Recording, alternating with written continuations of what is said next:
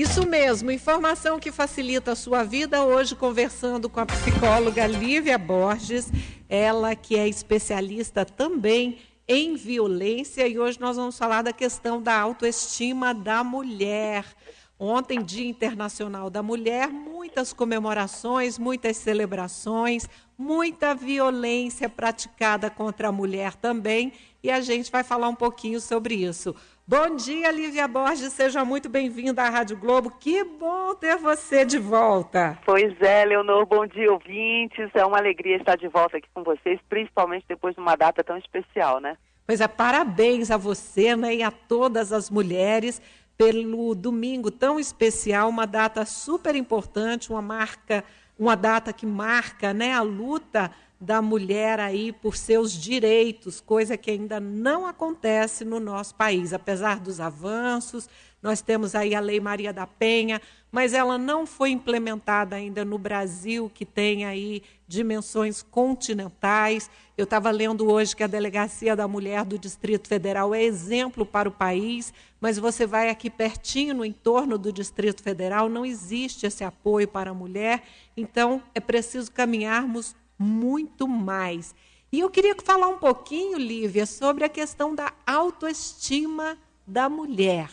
Tem a ver a questão da baixa autoestima com tanta submissão, com tanta aceitação de humilhações, xingamentos, brincadeiras que cada dia mais vão crescendo, se tornando normais, depois viram agressões psicológicas físicas e até assassinatos? Com certeza. E, e é interessante a gente refletir que essa autoestima ela, é, ela hum.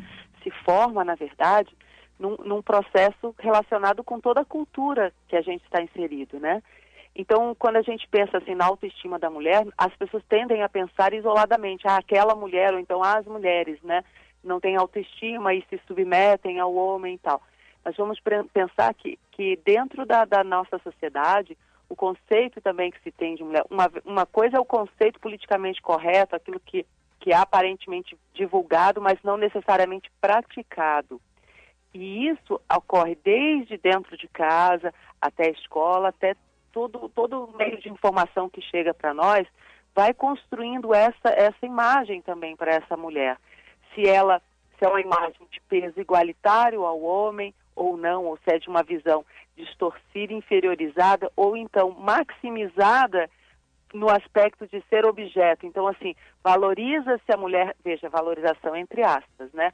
É, mas como objeto ah. de satisfação sexual de um parceiro ou de, de toda uma, uma cultura, né?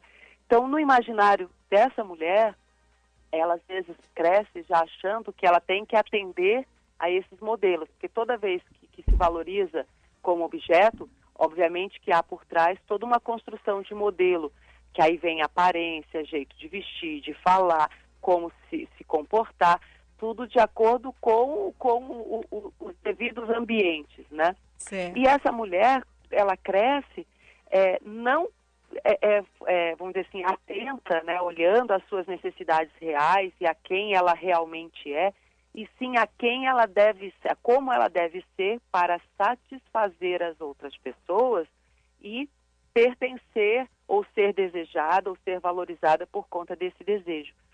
E isso vai distorcendo completamente a essência dessa mulher. De fato, será que ela gostaria de estar ali?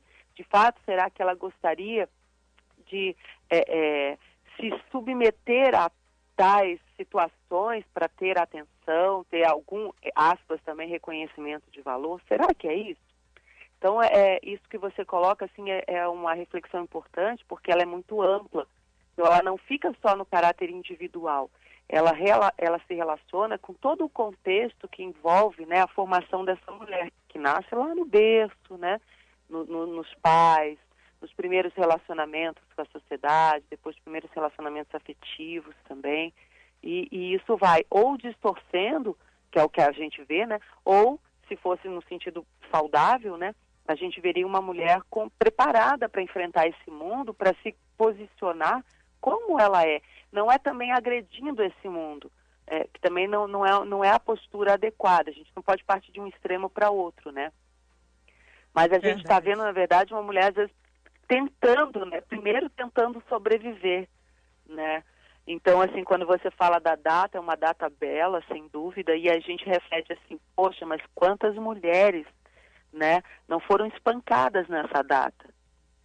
Né? Então, assim, vem uma reflexão também, e algumas que se submetem, que aí eu trago junto com a ideia da autoestima, a fantasia do amor romântico, que a gente olha assim, a fantasia do amor romântico parece muito bonito, né? E ela vinha, né? Na, pelo menos na, na, na, minha geração era muito comum, assim, a gente era criada para isso, para representar, reproduzir essa fantasia do amor romântico. Nada contra romantismo, que é uma coisa completamente diferente.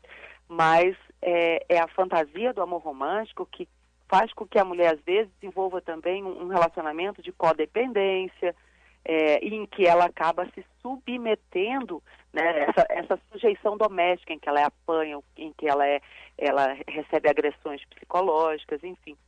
Exatamente também esperando que esse homem venha a ser aquele príncipe encantado, aquele homem perfeito que venha satisfazer a sensação de incompletude que todos nós temos, né? Então é aquela busca da totalidade no, no homem, numa, numa pessoa, né, especial que venha atender é, essa nossa fantasia. Isso não existe, porque essa totalidade precisa ser encontrada em cada um de nós. Quer dizer, cada pessoa, quer seja homem, quer seja mulher, precisa encontrar essa totalidade é, em si mesma. Mas a nossa cultura não, não investe nisso, não incentiva as pessoas a olharem para dentro. Quando a gente fala assim, olhar para dentro, não quer dizer que vamos é, negar o, o que está fora, negar o outro. Ao contrário, se uma pessoa está, está inteira, se ela olha e vê dentro ela pode valorizar ou ela pode perceber como sendo de valor, ela está mais preparada para vivenciar uma relação a dois, qualquer que seja ela, com mais saúde, sem cair na, nos vícios, na codependência, nem nessas situações a, é, é, de abuso, né, quer seja emocional, físico, sexual, enfim. Mas isso tudo aí você vê a importância da cultura. A nossa cultura não ensina isso. E, obviamente, que aí quando eu falo aí a cultura, eu estou colocando a educação.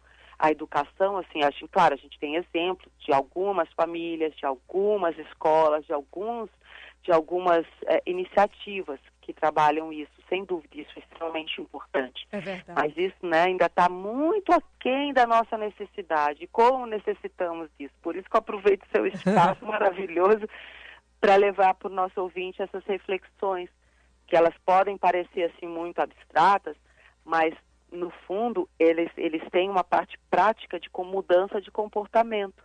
Então, voltando para a ideia do amor romântico, da, da, fantasia do amor romântico, a mulher, quando ela rompe com essa fantasia, ela pode vivenciar um amor muito mais completo, muito mais pleno, muito, ah, com muito menos atrito, porque ela não vai ficar com aquela fantasia de que vai mudar o outro depois é, se for morar junto ou se for casar, sabe? Tem muita mulher ainda tem essa fantasia, é né? É verdade. Mudar, ele vai mudar depois. Não, não vai mudar. Acorda, não vai mudar. Ele vai continuar tal e qual. Ele vai mudar se ele quiser. E se você também enxergar que não é você que muda ninguém, você só muda a si mesmo. E mudando a si, você obriga o outro a também reagir diferente com relação a você. Então aí vem aquela coisa mais igualitária, que o amor, que aí a gente, que, que alguns teóricos já chamam de amor confluente, né? Que não tem essa ideia fantasiosa do amor romântico, em que há uma, um desnível muito grande entre um e outro, e fica sempre esperando assim, com uma, como se fosse assim, aquela boca faminta, esperando, carente, esperando ser satisfeito saciada de todas as formas, né? Meio que mendigando, né? Mendig... Isso, perfeito, Leonor. Mendigando afeto, mendigando é, é, prazer também sexual, quando no, na, naquela uma, uma outra proposta mais igualitária de amor, cada pessoa é responsável pelo seu prazer. Então não fica naquela coisa assim, não, ele tem que me que fazer dessa forma, ele tem que adivinhar. Não, ninguém tem que adivinhar nada diga, conversa. Aí são amor, eh, são relacionamentos pautados no, no diálogo, naquela conversa aberta, franca, que você não, não fica com medo de ficar escondendo, sabe, quem você realmente é. Porque o que, que a gente vê hoje em dia, nesses relacionamentos assim tão eventuais, né? É, é, que as pessoas, no fundo, elas têm medo de, de que o outro conheça ela como realmente é, e não com aquela fachada, né? Que, que as pessoas levam para as baladas, para, né? não é, a pessoa não é aquilo. A pessoa pode ser também aquilo, mas não é a sua totalidade, né? É verdade. Ou seja, esse pensamento machista, por mais que a gente tenha avançado, ele ainda é muito mais enraizado do que a gente possa imaginar? Seria por aí, sim, Lívia? Sim, sim, ele é enraizado também muito né, nas mulheres. Né? Porque acaba que essa fantasia mesmo do amor romântico, ela acaba contribuindo para esse tipo de posicionamento. Ela acaba facilmente cedendo às pressões é, é, de um homem machista, entendeu? Ou de uma sociedade machista. Tanto assim que você veja, a mulher continua sendo objeto né?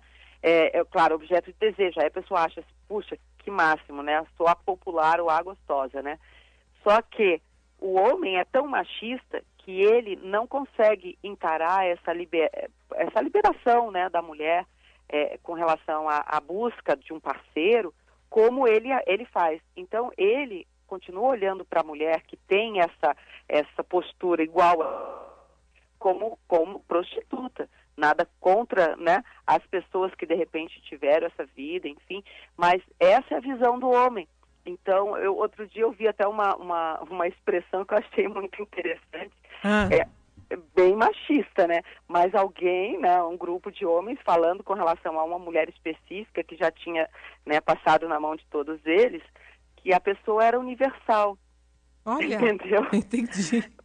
Então, você olha assim, quer dizer, é, a pessoa se sente assim na sua, de repente, na, eh, vivenciando a sua liberdade, né? Eu não estou questionando aqui o, o comportamento de, de, ninguém, mas só fazendo uma, uma reflexão que as pessoas depois não é o comentário que elas fazem, não é valorizando essa liberação, é criticando, é com preconceito, sim. É então a mulher não pode ser ingênua, sabe, com, com relação a isso. Então, claro, deve vivenciar a sua, aquilo que, que for é, atender a sua, a sua vida, mas ter esse cuidado que a gente vive numa sociedade realmente machista. Eu me lembro que uma vez aí no teu programa conversamos sobre a questão das roupas, a questão da, da, da situação também de metrô, como é que, que, os homens falam, ou seja, se a mulher está com uma roupa um pouco mais, é, vamos dizer assim, que, que, demonstre mais as formas, enfim. Ele às vezes olha como sendo, é, como se ele pudesse então pegar ou fazer alguma coisa, porque é como se ela estivesse pedindo e não e não é. E você vê que é exatamente a, a cultura da, da, visão da mulher como objeto. Ou né? seja, uma visão igualitária. Ou seja, Lívia, desculpa te interromper, é, essa visão machista que eu fiz a pergunta ainda há pouco, ela também está arraigada na mente da mulher que aceita que se submete. Agora você lembrou de um fato, eu vou te contar um outro que eu fiquei escandalizada, mas tudo bem. É, eu conheci uma senhora, ela tem quatro filhos, duas mulheres e dois, dois rapazes. As duas mulheres ela criou para serem submissas e bem casadas, entre aspas, ou seja, encontrar um bom partido que tenha bastante dinheiro no bolso. E os filhos casaram-se e um dia ela perguntou para os filhos, quando fizeram uma viagem sem as esposas: E aí, vocês namoraram muito? Eu falei assim: Ué, mas o que, que é isso? Eles não são casados? Não, mas eles podem. Isso é. a própria mãe falando. É, exatamente. Nossa, isso é grave, porque é, a gente olha assim, a, a, mulher tem um papel importante né, na formação do psiquismo né, de, de, de, um novo ser humano. Quer dizer, não só a mulher, claro, o, o homem, todo, na verdade todas as pessoas, não só os pais também, né? Mas você vê, isso aí influencia diretamente, porque há uma permissividade, é que o homem tem uma conduta assim e a mulher não. E, e o interessante é o seguinte, que, porque é, é quase como se fosse assim, facultado, incentivado ao homem a agir assim, a, a mulher não, mas há toda uma, uma, uma roupagem também hipócrita, né? Que, é, que há todo um despeito ao outro também. Mesmo que seja ali para você só satisfazer as necessidades, mas com, com critérios, né? E as pessoas estão perdendo critério, e eu vejo isso muito com relação à questão da AIDS, das pessoas não estarem é, se, se, cuidando mais adequadamente quando, quando na verdade deveriam e quando se expõem cada vez mais então, há um, eles ferem a ética com relação a si mesmos, quanto com relação ao outro. que o outro também está ali na mesma situação, às vezes até na confiança, né? Mas essa confiança segue-se a fantasia, a ingenuidade. E, e, isso não pode continuar existindo. A gente não pode é, é, propagar esse tipo de postura, que para algumas coisas é, eles são muito precoces, são muito maduros, né? Até para outras eles são completamente infantis. E isso e essa postura aí é uma postura infantil, né? Não é uma postura de alguém que vivencia sua liberdade, porque o excesso, aí eu volto a dizer, excesso de liberdade gera um aprisionamento, uma escravidão, tanto que algumas pessoas caem nos vícios exatamente pelo excesso. Então esse excesso escraviza. Agora imagina você poder aprender isso e aprender formas saudáveis de você vivenciar todas as suas necessidades, encontrar satisfações mais plenas, utilizar teu potencial de uma maneira adequada. Adequada que eu falo não é ao modelo passado também, não é isso que falo. E, e nem a esse modelo atual também, ou vários modelos atuais que a gente tem completamente equivocados também, mas algo que seja mais harmônico. Então a gente, é, eu pelo menos falo para as pessoas refletirem um pouquinho sobre a sua vida com relação à moderação. Você pode vivenciar tudo com moderação. Se você comer demais, é, excessivamente, um tipo de alimento, ainda que ele seja até um, um alimento saudável, não vai te fazer bem. Se você dormir demais, se você dormir de menos, tudo isso, no final das contas, vai prejudicar o teu corpo e o teu raciocínio, obviamente, o teu comportamento. Da mesma forma, o sexo. Da mesma forma, as drogas lícitas. Né? Que dirá as ilícitas. Né? Exatamente. Né? Então, então, é uma reflexão. Então, o que, que a gente precisa passar para a criança e para o adolescente? Uma, uma reflexão e, ajudá-los a, a construir essa responsabilidade sobre eles mesmos. Porque essa responsabilidade é dos pais de transmitirem isso, do Estado de proporcionar condições para esses pais, mas essa responsabilidade será deles, não será mais dos pais. Mas eles precisam receber essa informação, né? E, e eu, eu, acredito que há uma falha nisso, porque a gente vê, às vezes até nas propagandas, é, é, de novo a mulher colocada na condição de objeto, é o que a gente vê essa porcaria dessa corrupção que o tempo todo invade as nossas telas, nossos ouvidos, e parece que a vida é só isso. Isso desconstrói tudo que você ensina no, dentro de casa. É muito complicado você é, é manter a pessoa numa, na, reforçar as tendências positivas, né? e, e combater essas tendências negativas, é, que às vezes a pessoa até né, já ou então o ambiente vai pressionando a pessoa para desenvolver. Então, nesse, nesse sentido, o Estado está falhando demais, já está falhando há muito tempo. Exatamente. Olha, eu pensei muito sobre isso para a gente falar no, no Manhã da Globo. O Estado está falhando também, é, permitindo que isso aconteça, porque o sexo em público não é proibido, não é violação da lei, mas, além disso, como é que vai ficar a cabeça dessas meninas? Será que dá tempo dos rapazes trocarem e tem dinheiro para ter aí a camisinha para cada ato? Porque, pela reportagem, Lívia, em uma única música, a, a, vários rapazes passam é, a ter relação com uma única moça, uma jovenzinha. Então, tudo isso passa pela nossa cabeça. Você falou aí da questão da AIDS. E, e, a questão de se engravidar? Quem é o pai dessa criança? Né? Será que nós vamos ter aí é, filhos do funk sem que ninguém faça nada, sem que o Estado enxergue a degradação nesse sentido de não se preservar a própria vida, a própria autoestima, sem discurso moralista, mas se preservar, como você disse, para vivenciar uma experiência gostosa, saborosa, que lá na frente vai ser aí uma lembrança gostosa, né? vai te trazer prazer em relembrar tudo isso. Enquanto que o que está acontecendo, me parece, além de criminoso, por falta também da presença do Estado ali, algo que pode deixar um trauma muito grande para essas meninas. Sem dúvida.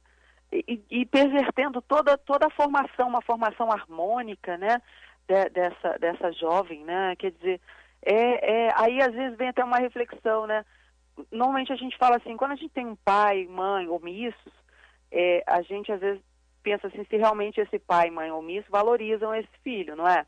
Exatamente. E, e, que o silêncio acaba sendo uma, é, é, concordância. Isso. Aí vem uma, re, uma reflexão com relação ao Estado, sabe?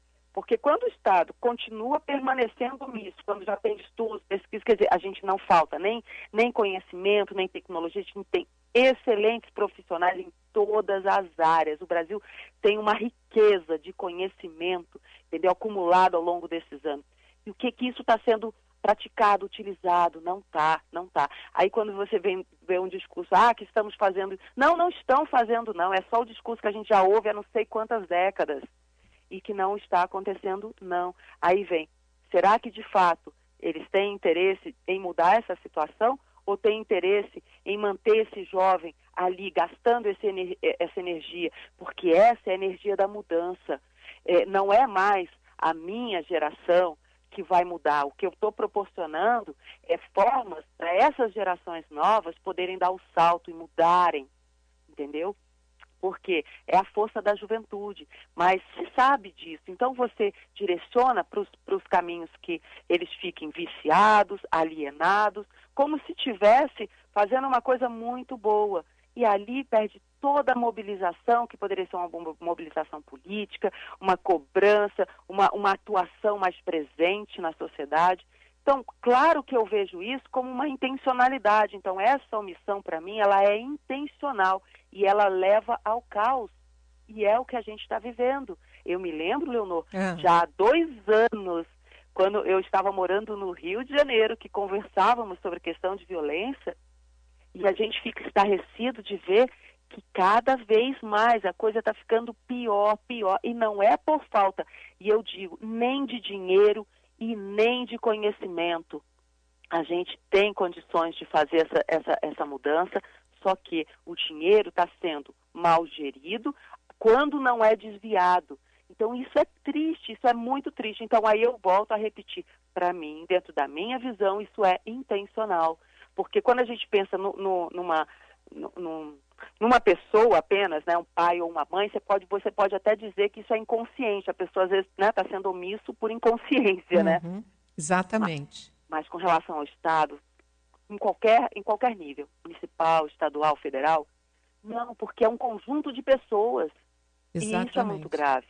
Exatamente. Ou seja, enquanto a turma está lá, a juventude está lá dançando funk, a, a, a juventude não está não é que eu tenha nada contra o funk. Eu estou dizendo assim: enquanto essa moçada está no funk, praticando sexo em público, ao vivo, numa via pública, o que é crime no nosso país, o que não deveria acontecer, porque a vivência sexual ela é algo muito prazeroso, muito bonito e uma coisa privada, né, da pessoa que escolhe e faz o que quiser ela, a, essa juventude não está pensando aí na roubalheira, não está pensando em petrolão, não está pensando no, na, na, Petrobras que foi dilapidada, na falta de educação, na falta de cultura, e aí vai ficando adormecida e esse jovem ele não vai ser um cidadão de verdade no sentido de cobrar a lisura do Estado. Seria por aí?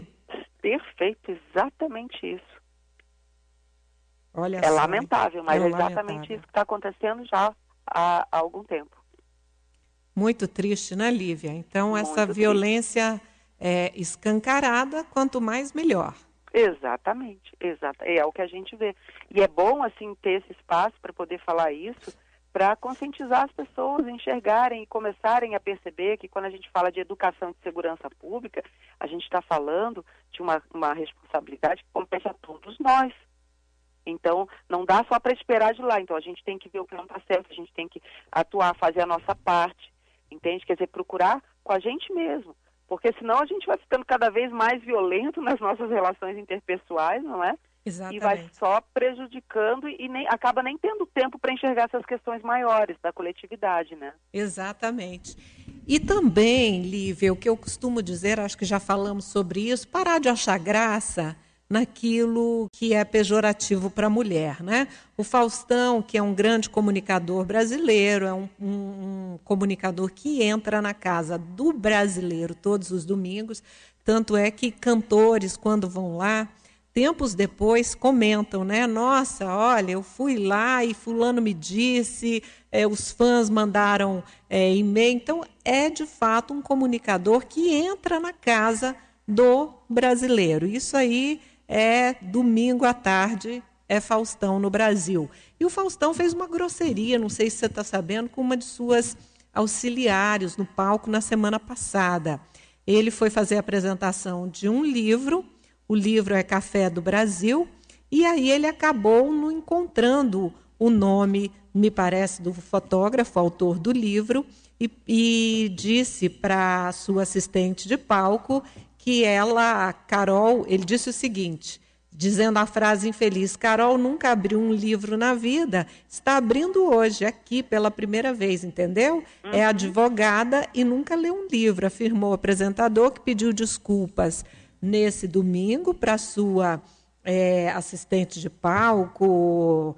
E o Brasil, é, é, boa parte aí de quem assistiu se revoltou. Porém, Lívia, boa parte caiu na risada. É isso claro. que, que, que, isso aí é, é tão prejudicial, essa coisa que fica como um ato falho, eu não tive a intenção, me desculpe, acontece e tem quem bata palma. É, isso é muito sério, porque um comunicador, qualquer pessoa que tem um cargo assim, que tem, exerce uma influência maior né, no, no, na, na, opinião das pessoas, tem que tomar muito cuidado com isso, porque, veja, a pessoa transmite né, os seus preconceitos, é, constrói a violência simbólica, porque quem ouve aquilo vai reproduzir, quer seja de uma forma, quer seja de outra, né, ou se submetendo. Então, alguns só que vão reagir a isso. Então, a, a, vamos ver que uma criança né, do sexo masculino observe isso e uma do sexo feminino. Se ela não tiver uma boa orientação do lado para dizer, ó oh, minha filha, isso aqui está errado, isso aqui não... Ó oh, meu filho, não é assim não, mulher não é assim e tal. Fica a construção de que mulher é burra mesmo, e se estiver ali na frente de um programa, tá pelo seu corpinho, né? E que não precisa pensar.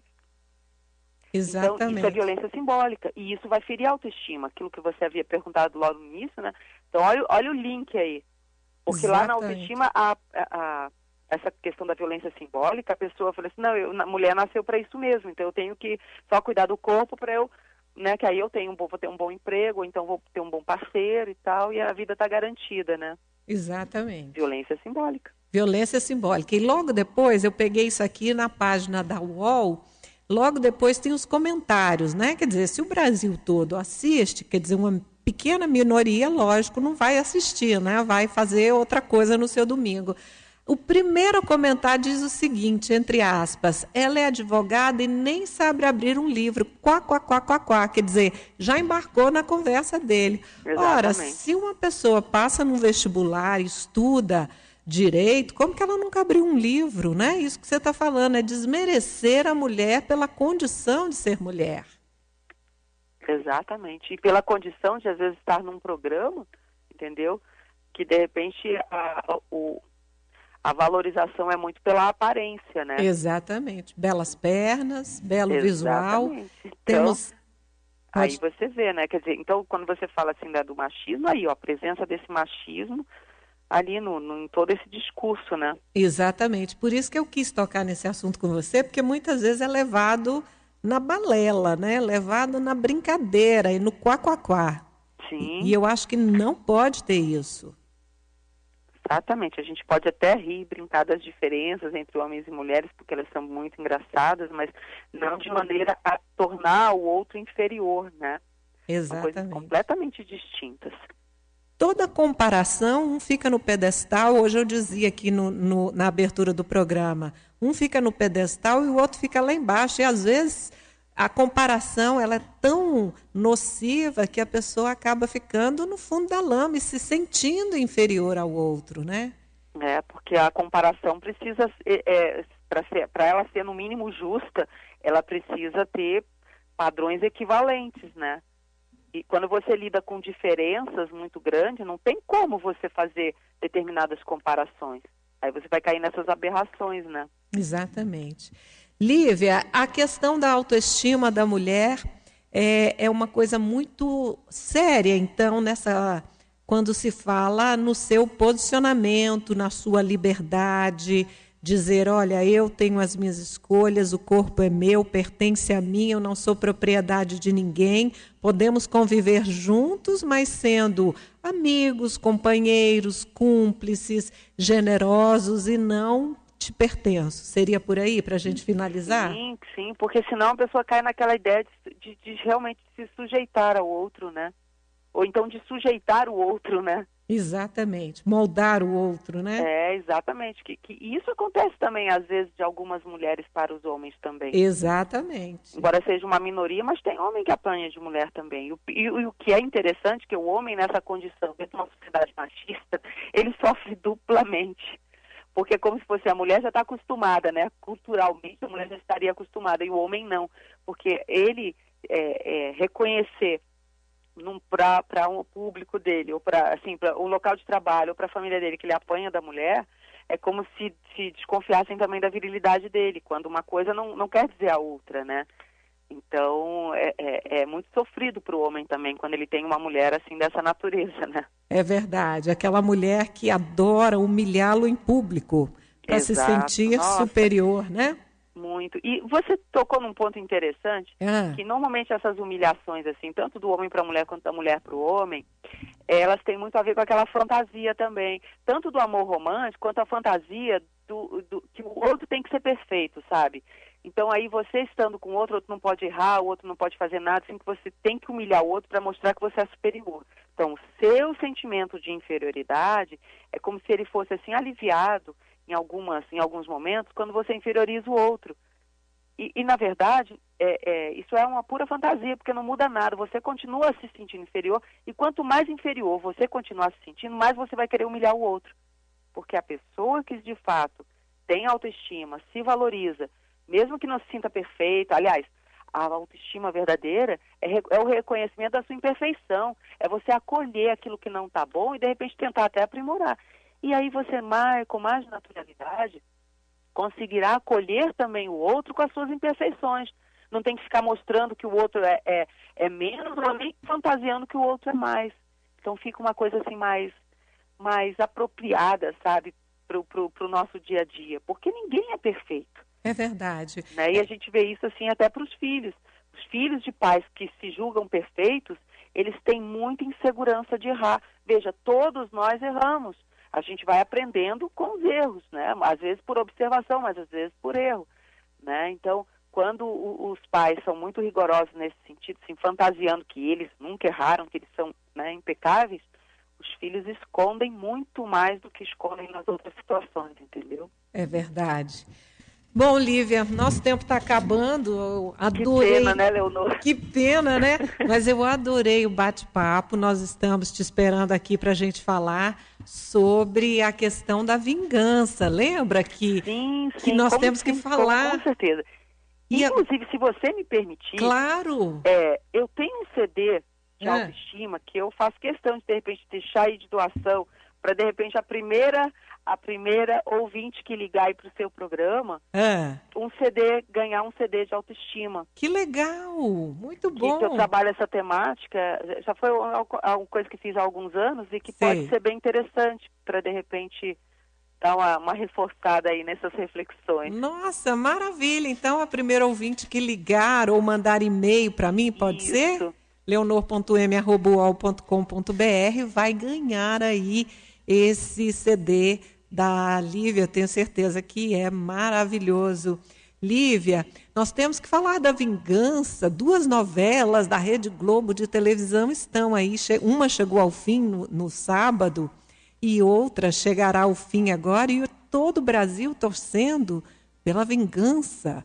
Que vingança que faz sucesso nesse país. Tudo tem que ser é, olho por olho, dente por dente? Será que as pessoas ainda não cresceram, não evoluíram o suficiente? Claro que é, a trama é legal, mas ela sempre gera um final em que o Brasil fica na expectativa da vingança. Eu quero entender isso, Lívia, eu não consigo entender. Vamos conversar nisso segunda-feira que vem? Vamos, então está combinado. Eu não consigo entender o porquê dessa expectativa não pelo fim da novela, mas pela vingança. E quando a vingança não é bem elaborada, hum, que novela ruim, que fim bobo. Uhum. Vamos falar sobre isso então? Vamos sim. Então, tá bom, Lívia, muitíssimo obrigada pela sua participação. A gente aprendeu muito hoje com você. Que bom a gente poder falar e chamar a atenção aí dessa juventude que está gastando a energia maravilhosa, vital, né, dentro Exato. de coisas que façam aí o crescimento de cada um e infelizmente estão aí desviadas entre aspas pelo pela própria conjuntura né, do nosso país em atividades que podem se arrepender muito lá adiante. Muito obrigada, viu, Lívia? Se você Eu quiser. agradeço, Leonor. Encerrar, um fique à vontade. Para você, uma ótima semana.